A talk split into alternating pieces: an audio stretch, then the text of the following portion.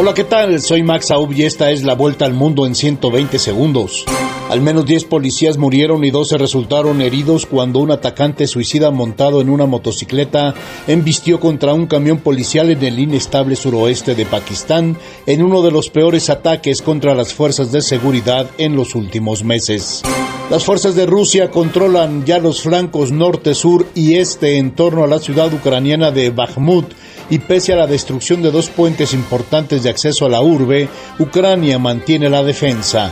Los países miembros de la ONU alcanzaron el fin de semana un acuerdo para crear el primer Tratado Internacional de Protección de Alta Mar, destinado a contrarrestar las amenazas que pesan en ecosistemas vitales para la humanidad.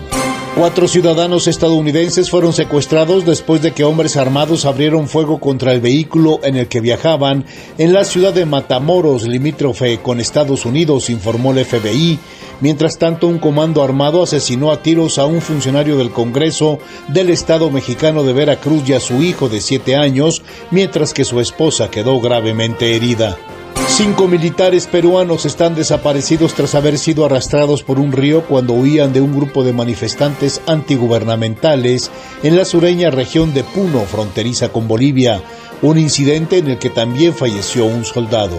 La Organización de Estados Americanos, la OEA, pidió respeto a la estabilidad de los periodos constitucionales en Ecuador después de que la Asamblea Nacional recomendó enjuiciar políticamente al presidente ecuatoriano Guillermo Lazo.